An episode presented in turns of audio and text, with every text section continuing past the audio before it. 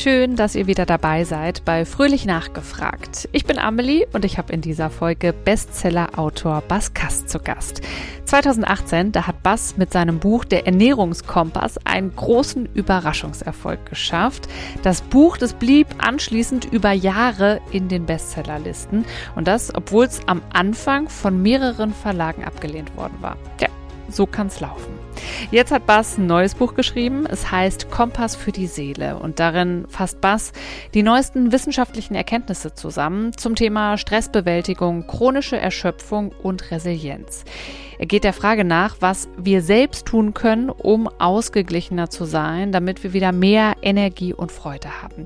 Und genau darüber habe ich mit Bass gesprochen und auch darüber, wie es überhaupt zu diesem Buch gekommen ist. Freut euch auf ganz viele praktische Tipps und am Ende der Folge, gibt es noch eine kleine Überraschung für euch. Ich freue mich riesig. Als allererstes mal herzlichen Glückwunsch, denn dein neues Buch Kompass für die Seele ist erstmal direkt hochgeschossen Spiegel Bestseller 1 im Bereich Sachbuch. Ja, hallo Amelie, äh, schön da zu sein. Ja, das ist mal wieder crazy, ne? Und aber es ist schon irgendwie schön, wenn man die Arbeit macht, die ja auch über Jahre geht und das ist dann zumindest einige wahrnehmen. Ja, das freut mich natürlich. Ja, ich meine, du kennst ja dieses Gefühl, weil dir ist das ja schon mal passiert. Ich würde aber ganz gerne ein bisschen früher noch ansetzen. Wir äh, kommen da gleich drauf zu sprechen. Und zwar in die Zeit, bevor du, jetzt bist du Bestseller-Autor und dein Name ist vielen bekannt, ähm, du bist super erfolgreich, äh, wenn du deine Bücher veröffentlichst. Kannst du uns einmal mitnehmen in die Zeit, bevor das alles so geschmiert lief? Denn die gab's ja auch. Ja, das war auch gar nicht so schlimm, weil ähm, ich meine, ich war lange Journalist beim Tagesspiegel äh, und habe die Zeit dort wirklich genossen, insbesondere so als Volontär, wo du echt so eine gewisse Narrenfreiheit hast. Und äh, dann hat mich eines Tages ein anderer Journalist, Gero von Rando, der bei der Zeit war und ist, gefragt, ob ich ein Buch schreiben möchte. Und das war ein Buch über das Gehirn in so einer Serie. Und das habe ich sehr gern gemacht, weil das eigentlich mein Ziel war in meinem Leben, Bücher zu schreiben und vom Bücherschreiben leben zu können. Und so kam ich da allmählich rein. Und ich mag diese längere Form, wo man etwas länger recherchieren kann wo man sich länger mit einem Thema beschäftigen kann und bin dann nach und nach mehr so in dieses Bücherschreiben hineingekommen. Mhm. Aber dieses Thema zum Beispiel Selbstzweifel, verkauft sich das Buch, äh, habe ich genug Geld am Ende des Monats auf dem Konto und so, das kennst du von der Zeit doch auch noch ganz gut. Ja, ja, das war lange ein Thema natürlich. Irgendwann, ich habe, äh, meine Frau ist Forscherin und wenn man so eine Laufbahn als Forscher oder Forscherin macht, muss man ja so ein bisschen um die Welt äh, rumgeistern und von Labor zu Labor ziehen. Und irgendwann war klar, dass ich äh, entweder sie ihren Job aufgeben muss oder ich. Und äh, für mich kam das irgendwie gelegen, weil ich dann gekündigt habe. Und dann, äh, es war so ein bisschen noch so ein Schubs, also jetzt ähm, kannst du es halt versuchen mit einem Buchautor. Und, äh, und aber das war dann einerseits natürlich schön mit dieser ganzen Freiheit, die, die man hat als Buchautor zu tun und zu lassen, was man, was man will, ja, wenn der Tag beginnt. Auf der anderen Seite war es auch sehr unsicher. Weil ich hatte kein Geld, kein, kein festes Gehalt. Ähm, und, äh, und erstmal verkauften sich meine Bücher auch überhaupt nicht so gut, klar. Mhm. Und dann kam 2018 der Ernährungskompass, ein Riesenerfolg, Riesenüberraschungserfolg. Kannst du dich noch erinnern, als du das erste Mal so realisiert hast, okay, krass, dieses Buch verkauft sich einfach ohne Ende, wir müssen schon wieder nachdrucken. ja, das war, es war besonders komisch, weil das Buch wurde als Konzept ja erstmal von mehreren Verlagen abgelehnt. Also beim S. Fischer Verlag hatte ich ja schon mehrere Bücher publiziert und als ich das als Konzept vorstellte, meinte meine Lektorin ja, äh, Sie können das vielleicht schreiben, aber wir können es nicht verkaufen. Und dann im Nachhinein auch andere Verlage, die das abgelehnt haben. Es war recht mühsam, einen neuen Verlag dafür zu finden. Und insofern kam das für uns alle, auch für den Verlag, äh, überraschend, weil es war eine Startauflage von ein paar tausend Exemplaren, die dann hm, plötzlich verschwunden waren. Und es gab, das Buch gab es dann nach zwei Wochen, gab es dann für eine Woche einfach nicht, äh, weil niemand damit gerechnet hatte. Und das war schon so ein Moment von äh, wow, von auch von Euphorie wirklich. Ähm, von wow, ähm, krass und äh, auch von, ich meine, du, es ist so, so surreal irgendwie, äh, wenn dir sowas passiert. Ja, ja, das kann ich mir sehr vorstellen, dass das erstmal sehr überwältigend ist. Das ist was, worauf man irgendwie jahrelang hingearbeitet hat und dann passiert das auf einmal und dann kriegt man das so schnell gar nicht verarbeitet, ne? was ja, da ich, alles ich, auf einen einstülpt. Ich würde sogar sagen, ich meine, hingearbeitet, äh, du, natürlich träumst du davon oder wünschst du dir, dass du dann, wie, wie gesagt, ich wollte vom Bücherschreiben leben können, ne? Darauf arbeitest du hin. Aber das ist dann, gut, das war in den, in der ersten Woche und in den ersten Wochen noch nicht so klar. Aber dass es dann irgendwie sich über Jahre hinweg ähm, auf der Bestsellerliste halten sollte, das ist dann wirklich irgendwie total, das übertrifft im Grunde all deine Erwartungen und all das, worauf du hingearbeitet hast. Also das war und ist immer nach wie vor noch sehr schwer irgendwie ja zu realisieren. Hm. Und dann, finde ich, ist was Spannendes passiert. Es fühlte sich für dich vermutlich nicht besonders toll an, aber nach diesem Hochgefühl bist du in ziemliches Tief gefallen, obwohl ja eigentlich von außen betrachtet, wenn man erstmal drauf schaut, alles ziemlich cool war. Kannst du uns ja. dahin mal ein bisschen mitnehmen? Was ist da passiert? Ja, ziemlich cool und nicht nur was diesen jetzt äh, beruflichen Überraschungserfolg mit dem Ernährungskompass betrifft. Es, es lief auch sonst für mich im Privatleben eigentlich großartig. Ich hatte ähm, die Frau meines Lebens gefunden, mit der bin ich ähm, mittlerweile 20 Jahre zusammen. Wir haben eine sehr gute Beziehung. Drei Kinder, auf die ich äh, stolz bin und die ich liebe. Und auch der gesamte Alltag war einfach eigentlich wunderbar. Ähm, wir, mittlerweile sind wir auch wieder zurück in Berlin, ähm, wo wir uns getroffen haben und wo ich sehr gerne lebe. Und ähm, das war echt sonderbar, dass ich ähm, dann irgendwie von so einer gewissen ja, Traurigkeit heimgesucht wurde, die auch wirklich hartnäckig äh, war. Also mhm. morgens stand ich auch schon mit dem Gefühl, oh, nicht wieder ein Tag. Am Tag dann ja so eine Energielosigkeit, sonderbare Traurigkeit. Und das war so hartnäckig. Irgendwann habe ich dann gesagt, okay, jetzt genug da, genug davon. Und dann habe ich angefangen, ja, also wirklich auch nach Strategien zu suchen, um da rauszukommen. Anfangs eher so mit Meditation und so weiter experimentiert. Und ähm, nach und nach hat sich das dann ausgeweitet und dann ist auch irgendwie so eine Buchthematik daraus entstanden. Das finde ich ganz spannend, weil du hast dich da ja erstmal mit beschäftigt für dich selber. Da war gar nicht sofort, ich will daraus jetzt ein Buch schreiben, denn am Ende ist ja jetzt das neue Buch Kompass für die Seele daraus entstanden. Ja. Ähm, mhm. Und du schreibst an einer Stelle, ich äh, habe mir das aufgeschrieben, einem seelischen Tief ist man nicht unbedingt hilflos ausgeliefert, sondern man kann selbst einiges tun, um sich daraus zu befreien. Du hast das gut für dich geschafft inzwischen. Ähm, dir geht es wieder gut. Ich weiß, du hast ein ganzes Buch darüber geschrieben. Wir werden jetzt uns mal einzelne Aspekte rauspicken. Äh, Aber sag doch mal vielleicht intuitiv für dich so als erstes, was kann ich denn machen? Wenn ich jetzt selber gerade irgendwie so eine Lustlosigkeit, irgendwie geht's mir nicht so richtig gut. Was kann ich tun? Ja, ich denke, wichtig ist erstmal die Realisierung, dass äh, viele haben natürlich dieses äh, Gefühl in, in ähnlicher Form vielleicht, dass sie sagen, hey, ich habe hier ein Dach über dem Kopf, ich habe einen Job, äh, ich habe vielleicht eine Menge Freunde oder auch oder auch nicht, ähm, aber ich habe soziale Kontakte, irgendwie läuft mein Leben eigentlich ganz okay. Wie kann es sein, dass ich in dieser doch weitgehend privilegierten Situation mich überhaupt noch unglücklich fühle? Mhm.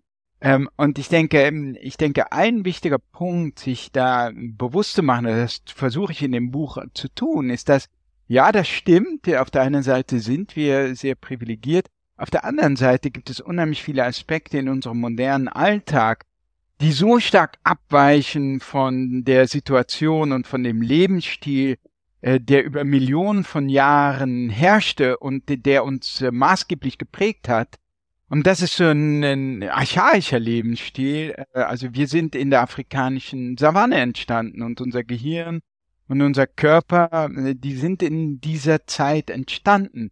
Und da war es zum Beispiel vollkommen normal, dass wir jeden Tag, jeden Morgen sowieso, aber täglich Licht ausgesetzt waren. Etwas ganz, ganz Einfaches, was heute mhm. unnormal geworden ist. Wir sitzen ja jetzt auch in eher dunklen Büros und das ist die heutige Normalität geworden. Also die heutige Normalität ist, dass wir uns äh, in hohem Maße von Junkfood ernähren, das es über Millionen von Jahren nicht gab. Das gab es sogar vor 50 Jahren noch nicht. Das ist etwas Neues und das wird mehr und mehr zunehmend zu einer gewissen Normalität.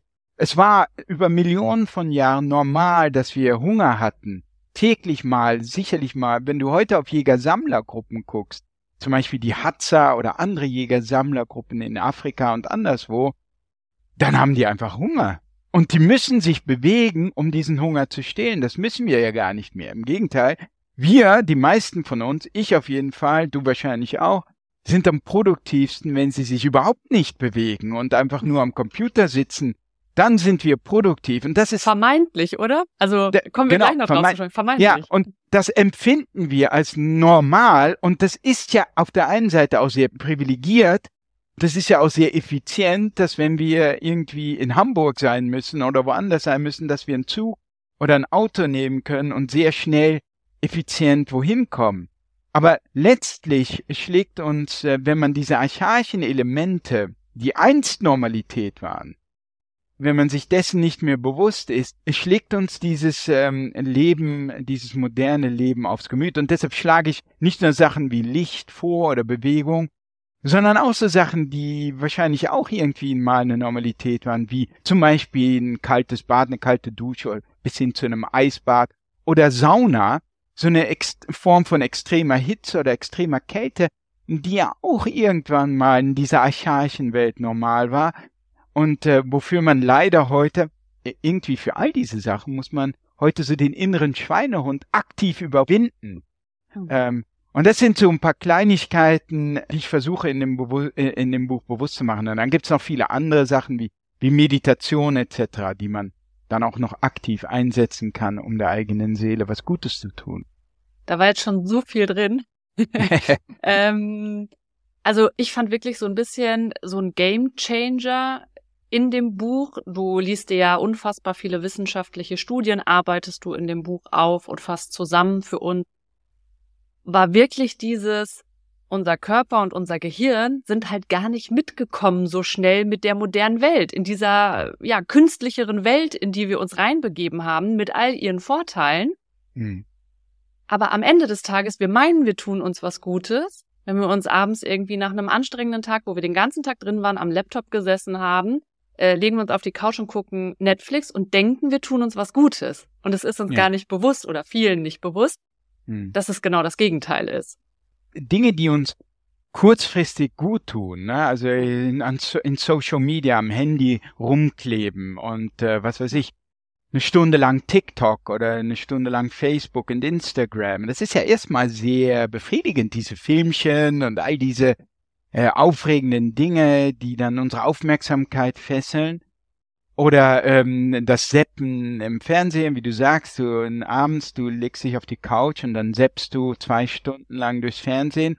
Oder zum Beispiel Junkfood, all diese Sachen, so kurzfristig hat das etwas sehr Befriedigendes und langfristig tut es uns nicht gut. Und umgekehrt äh, gibt es Dinge, die kurzfristig ähm, erstmal Überwindung kosten, wie zum Beispiel joggen gehen am Morgen, wenn es eiskalt ist, habe ich auch keine Lust drauf.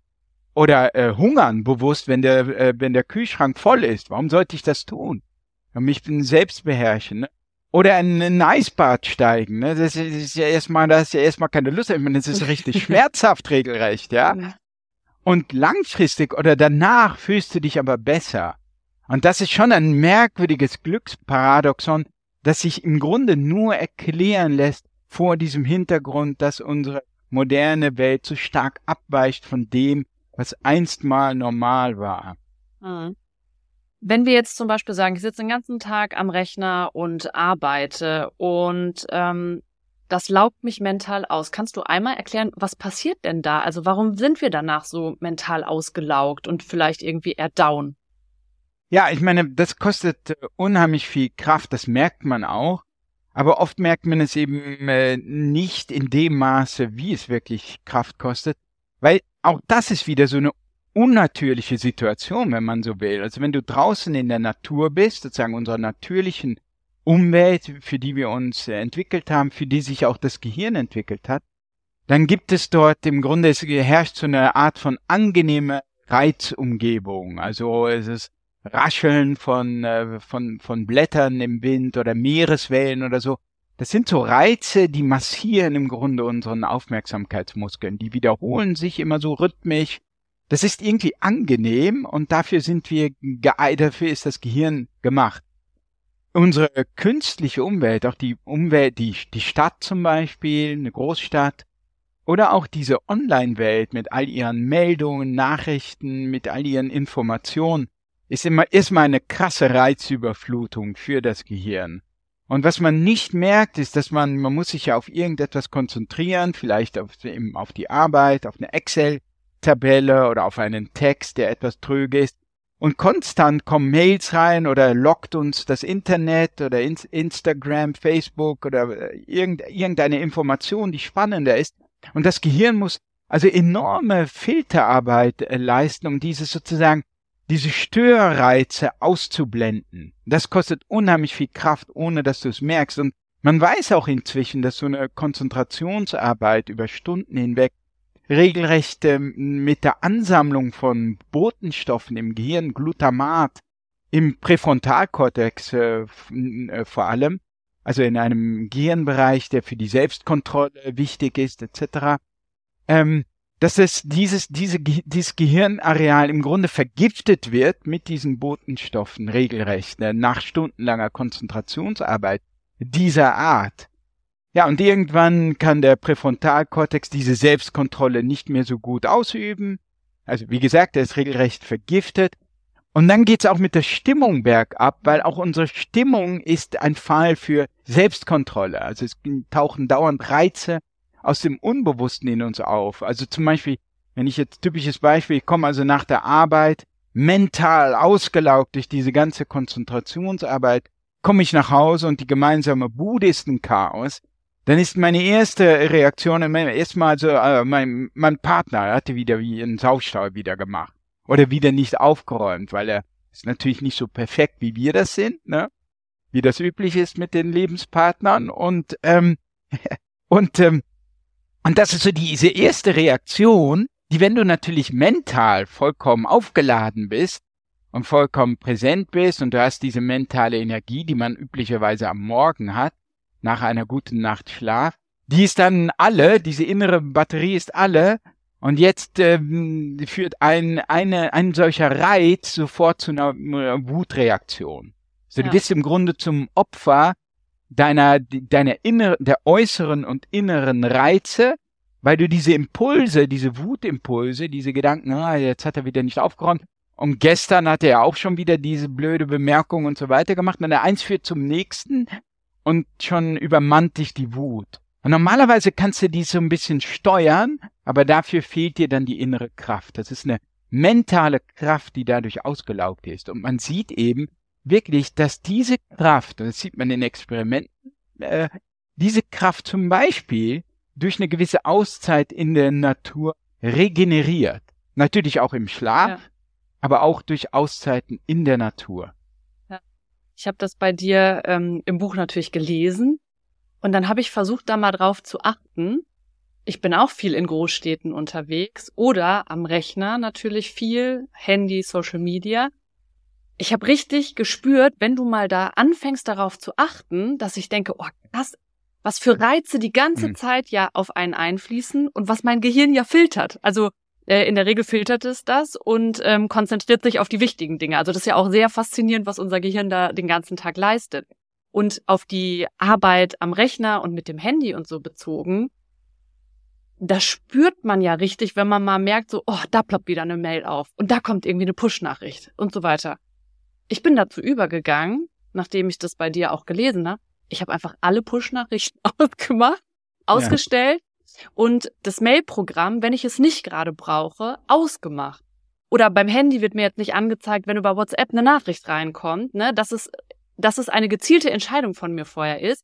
Okay, ich gehe in WhatsApp rein, weil ich jetzt gerade Nachrichten lesen will und nicht, ich mache gerade was anderes oder ploppt mein Handy auf und zack ist meine Aufmerksamkeit wieder einen Moment da weil ich wirklich gemerkt habe, okay, das bringt mich irgendwie aus dem Gleichgewicht. Ne? Also ich bin dann überhaupt nicht mehr fokussiert auf das, was ich eigentlich machen will. Ich habe so eine innere Unruhe mhm. gespürt. Ja, viele von uns spüren, jeder eigentlich spüren sozusagen nicht das Ausmaß an Filterarbeit, das es gehen leisten muss. Also es gibt ja diesen interessanten Cocktailparty-Effekt, der das klar macht, nicht? Also stell dir vor, du stehst auf einer Cocktailparty und du unterhältst dich, da stehen lauter Grüppchen, Leute unterhalten sich untereinander und du stehst auch in einem Grüppchen und du unterhältst dich prima mit, äh, mit den Leutchen, die da um dich rumstehen und meinst sozusagen, du würdest die Gespräche der anderen gar nicht äh, hören oder mhm. schon gar nicht verfolgen, ja, und dann plötzlich fällt in einem, fällt dein Name von einem Grüppchen, das hinter dir steht, ja, und plötzlich hörst du deinen Namen und du bist ganz Ohr, ja, du kannst jetzt gar nicht mehr auf deine, auf dein Gespräch dich konzentrieren. Und das zeigt, dass also auf einer gewissen unbewussten Ebene, wie, wie, ich meine, wie ist es möglich, dass du deinen Namen hörst, wenn du eigentlich meinst, doch all diese Gespräche, die da ähm, in dem Raum äh, sich abspielen, gar nicht zu verfolgen. Und das zeigt, dass dein Gehirn offenbar auf einer sehr unbewussten Ebene diese Gespräche mithört, aber alles wegfiltert, weil es für dich nicht relevant ist. Bis dein Name fällt, dann schickt es diesen wichtige Information direkt an dein Bewusstsein weiter und sagt, hey, äh, du sollst mal aufhorchen und deine Konzentration, deine Aufmerksamkeit äh, jetzt auf das Gespräch hinter dir lenken. Und, und das, genau das, diese extreme Filterarbeit läuft den ganzen Tag und sie läuft besonders in dieser Online-Welt oder zum Beispiel auch in einer, in einer Großstadt. Mhm. Super, super spannend. Also ich finde dieses Cocktail-Party-Bild wirklich mega spannend. Mhm. Jetzt ist es ja, du hast die Natur schon angesprochen, wenn wir rausgehen in die Natur, so ein bisschen so eine kleine Wellness-Kur für uns, so habe ich dich jedenfalls verstanden. Ja. Ähm, ja. Und du sagst auch im Buch einen Richtwert, wie viel Zeit wir draußen in der Natur mindestens verbringen sollten. Es gibt dann, äh, natürlich gibt es dann so Forschungsarbeiten, die gucken wirklich, also welche Aufenthaltsdauer in der Natur geht mit den geringsten emotionalen Problemen und Stress und so weiter einher. Und ich glaube, das war ein britisches Forscherteam, das festgestellt hat, dass so zwei Stunden die Woche in der Natur ein gutes Mindestmaß sind. Mhm. Also es gibt ja mittlerweile auch in der Anlehnung dieser Ernährungspyramiden eben so diese Naturpyramiden, mhm. die dann im, im, im Sockel, das, was du täglich abbekommen solltest, wäre immer mal so ein bisschen eine Element, äh, äh, sozusagen in Kontakt kommen mit den Elementen, ja, das können ein paar Minuten einem Springbrunnen sein oder in einem Park. Und das eben täglich, ja, dass du einfach mal täglich so mit der Natur in Kontakt kommst. Und dann sozusagen bis hin zu dem, was man vielleicht ein, zwei Mal im Jahr braucht. Und das wäre dann ein echter Urlaub, wo man der Zivilisation gewissermaßen den Rücken kehrt für ein paar Wochen. Und, äh, und ja, also ich finde es wichtig, ähm, darauf hinzuweisen, es gibt ja in Japan diesen Trend auch von Waldbaden, dass die Japaner, die dann vor lauter Zivilisation durchdrehen, dann den Wald aufsuchen und dort zur Ruhe kommen. Es gibt Befunde, die zeigen, dass eine Psychotherapie in der Natur wirksamer ist als in, in, in einem sterilen Krankenhaus. Es zeigt sich, dass Leute, die in einem Krankenhaus nach einer Operation ähm, äh, in, in, ihrem Zimmer, wo sie sich erholen, einen Blick auf etwas Bäume haben, dass sie sich schneller erholen, weniger mhm. Schmerzmittel brauchen, dass die Krankenschwestern sagen, hey, der ist besser drauf und so weiter. Und das ist eine Studie zum Beispiel, die erschienen ist in dem renommiertesten Wissenschaftsmagazin überhaupt, in Science. Mhm. Und äh, das finde ich schon sehr interessante Ergebnisse, weil man sonst sehr schnell sagen könnte, ja, gut, die Natur und das dann auch vernachlässigen könnte und sagen könnte, ja, okay, ein Spaziergang im Park, also was soll's, ne? Ja, ja, hm. Wahnsinn. Ich würde hm. gerne auch noch auf das Thema Sport kommen, denn wir alle wissen, Sport ist super für den Körper und man baut Stress ab. Bin aber da auch an einer Studie hängen geblieben. Der Effekt von Sport auf die Gesundheit ist so groß, dass man, statistisch gesehen, für jede Stunde, die man joggt, mit sieben Stunden extra Lebenszeit rechnen darf. Das ist ja Wahnsinn. Also ja, ja, ja, genau. Es ist natürlich auch wieder unter dem Motto Zeitnot und äh, ja, woher soll ich diese ganze Zeit nehmen? Finde ich das einfach witzig. Diese Studien darf man nicht Bier ernst nehmen. Das sind rein statistische Studien. Es ist ja nicht so, wenn ich jetzt anfange zu joggen und immer mehr jogge, dass ich irgendwann unsterblich werde. Aber so als einfach um dieses Maße, äh, Leute sagen, ja, ich habe da keine Zeit für, einfach lustig dann ja, ja, also äh, stimmt schon. Eine Zeitnot ist ein reales Problem. Das habe ich auch. Ich habe drei Kinder, berufstätige Ehefrau und so weiter, selber den Job. Und es ist äh, schwierig, äh, diese Zeit äh, freizuschaufeln. Ähm, aber eben beim Joggen siehst du, ähm, du kriegst rein statistisch sieben äh, Stunden Lebenszeit zurück. Und ich denke, was noch viel wichtiger ist, ähm, was du durch Sport, also nicht nur durch Ausdauertraining, sondern ich bin auch wirklich ähm, mehr und mehr für ein gewisses Maß an Krafttraining, mhm. weil ähm, du äh, im Alter, insbesondere so ab 40, verlieren wir ungefähr als Faustregel im Jahr ungefähr ein Prozent an Muskelmasse. Das ist deprimierend. Ja, das ist, ja, nee, aber es ist, jetzt kommt das nicht deprimierende. Das ist etwas, wo du wirklich gut gegensteuern kannst mit ein bisschen Krafttraining ab und zu die Woche, wo, äh, wo einfach dein, du, du diesen Abbau deiner Muskeln entgegenwirken kannst. Und das ist deshalb so wichtig, weil gerade so die Lebensqualität im mhm. Alter von dieser Muskelkraft abhängt. Also davon, dass du noch eine Einkaufstasche tragen kannst oder eine Tasche irgendwie, wenn du in die Bahn gehst, hochheben kannst und da verstauen kannst. Oder Stürze zum Beispiel, die mhm. sehr stark damit zusammenhängen, dass deine Muskeln abbauen. Oder wenn du auf dem Boden sitzt, dass du dich einfach deinen eigenen Körper vom Boden abheben kannst und dich hinstellen kannst. Oder vielleicht ein Enkelkind hochheben kannst. Aber das sind Sachen, worüber ich mir allmählich Gedanken mache, was ich denke da auch schon? schon drüber nach, dass okay. ich halt sehe, dass ich es bewundernswert finde, wenn ich zum Beispiel Leute, die deutlich älter sind, die noch super beweglich sind. Genauso ähm, löst es halt in mir ein Gefühl von Beklemmung auf, wenn ich jemanden sehe, der meines Erachtens noch super gut irgendwie schnell in ein Auto ein- und aussteigen sollte oder sein Enkelkind hochhebt. Und ich sehe, okay, das fällt diesem Menschen schwer. Und also es geht mir mental besser, wenn ich regelmäßig Sport mache. Und ich tue sogar was für später, für meine Gesundheit, finde ich, ist es das absolut wert. Vor allen Dingen, wir rackern uns die ganze Zeit ab, damit, also, ne, bei vielen ist das ja so, damit es einem dann später gut geht und den Kindern gut geht. Und naja, also wichtig ist, finde ich auch, dass es einem im Hier und Jetzt gut geht und dass man jetzt die Voraussetzung schafft, dass es dann später auch so läuft, ne? Dass wir es ja, dann genießen können. Ja, ja, absolut. Ich wollte das auch nur so ein bisschen einflechten, weil du sagtest, okay, eine Stunde Joggen gibt hier sieben, äh, sieben Stunden mehr Lebenszeit, dass es sozusagen auch nicht nur um die pure Lebensverlängerung geht, sondern mhm. um die Qualität. Ne? Wie, ja. Nicht wie alt werde ich, sondern wie werde ich alt.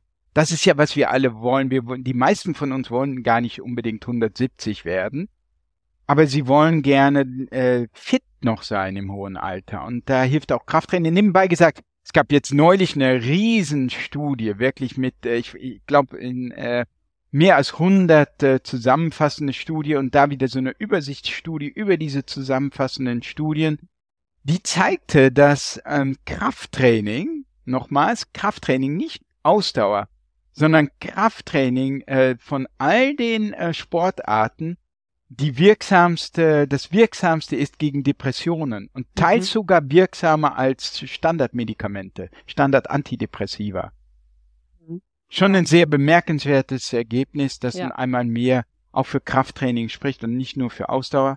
Übrigens, Yoga äh, nach dieser Studie war am wirksamsten gegen Ängste. Also mhm. auch sehr interessant.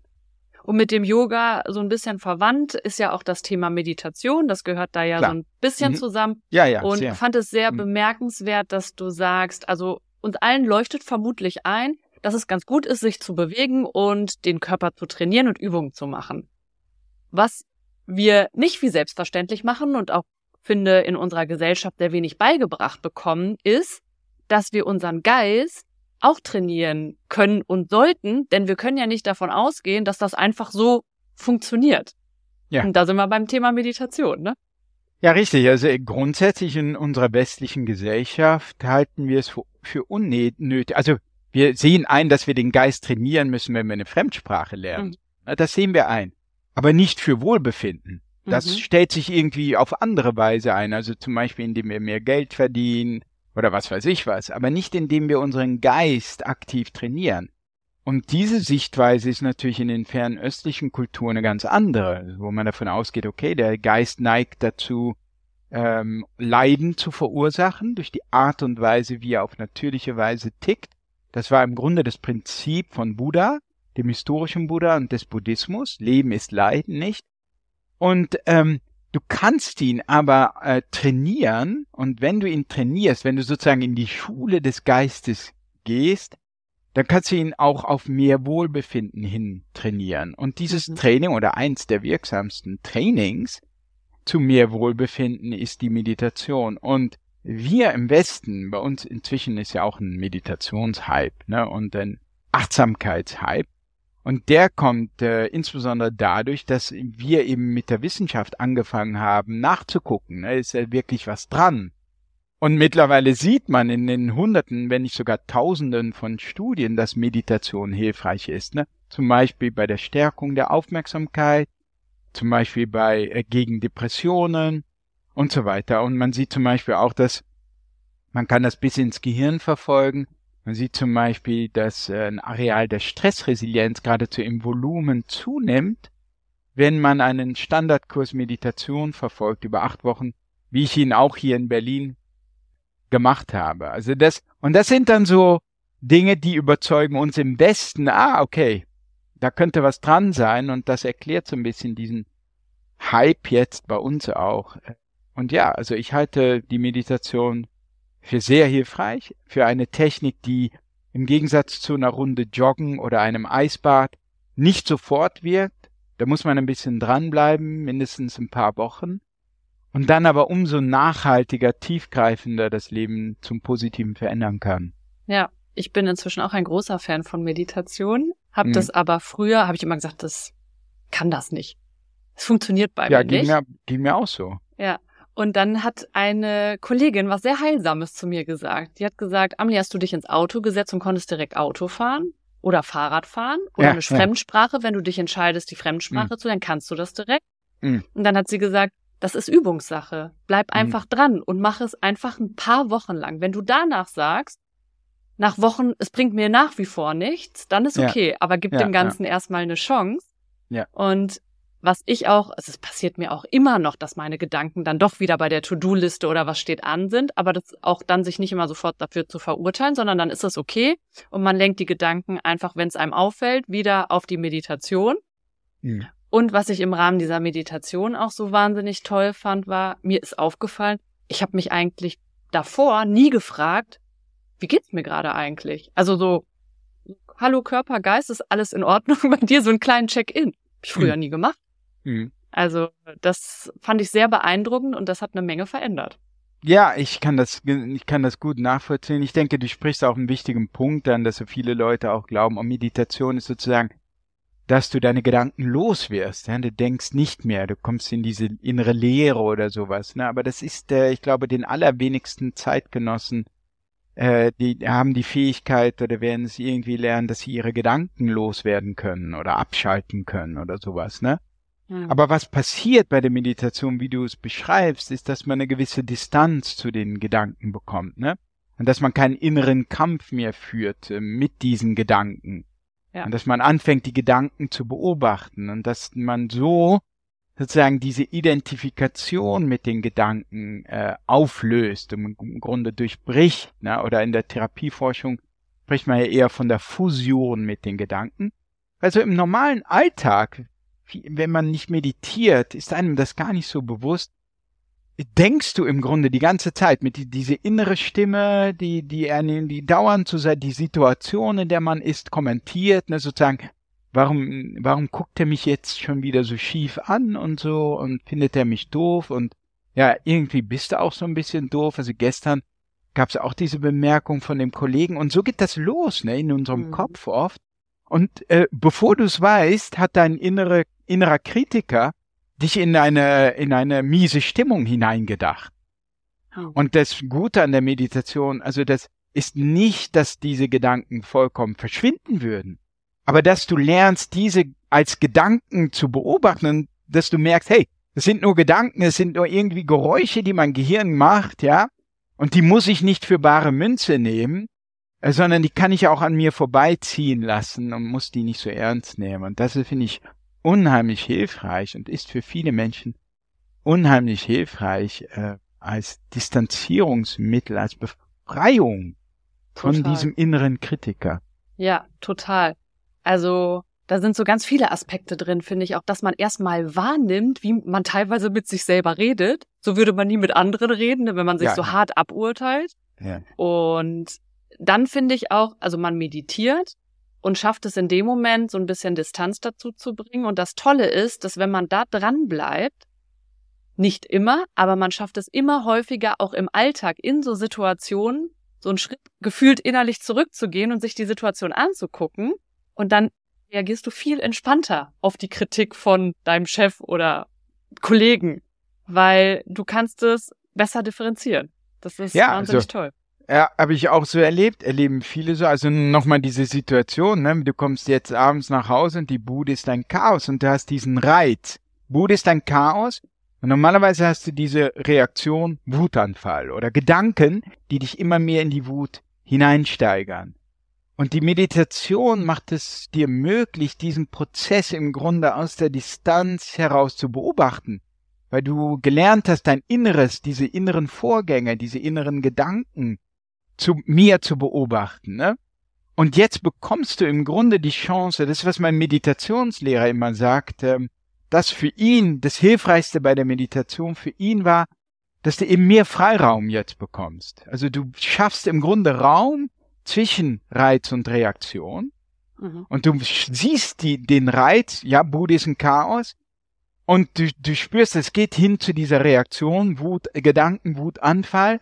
Aber du bekommst jetzt mit dem Freiraum nicht so zu reagieren, wie du es vielleicht intuitiv tun würdest, sondern zu sagen, hey, äh, vielleicht kann ich, äh, vielleicht, äh, vielleicht kann ich, vielleicht hat mein Partner auch keine Zeit gehabt oder so. Ne? Oder ist es wirklich so schlimm? Oder ist es überhaupt nützlich, hier jetzt auszu, auszurasten in diesem Maße? Habe ich da überhaupt Lust drauf? Ist da, weil die Bude ist eh schon ein Chaos. Ne? Wenn ich jetzt auch noch einen Wutanfall bekomme, verdoppel ich ja im Grunde mein Problem.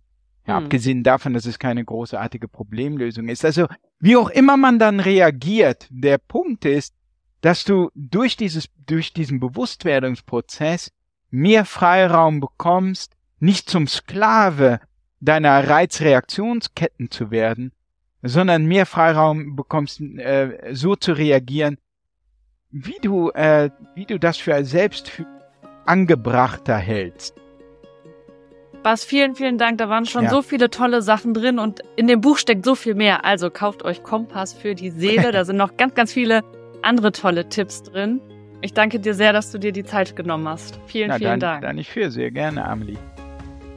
Ihr Lieben, wenn ihr euch jetzt weiter mit dem Thema befassen möchtet, dann habe ich was für euch, denn ich verlose das Buch Kompass für die Seele von Baskast.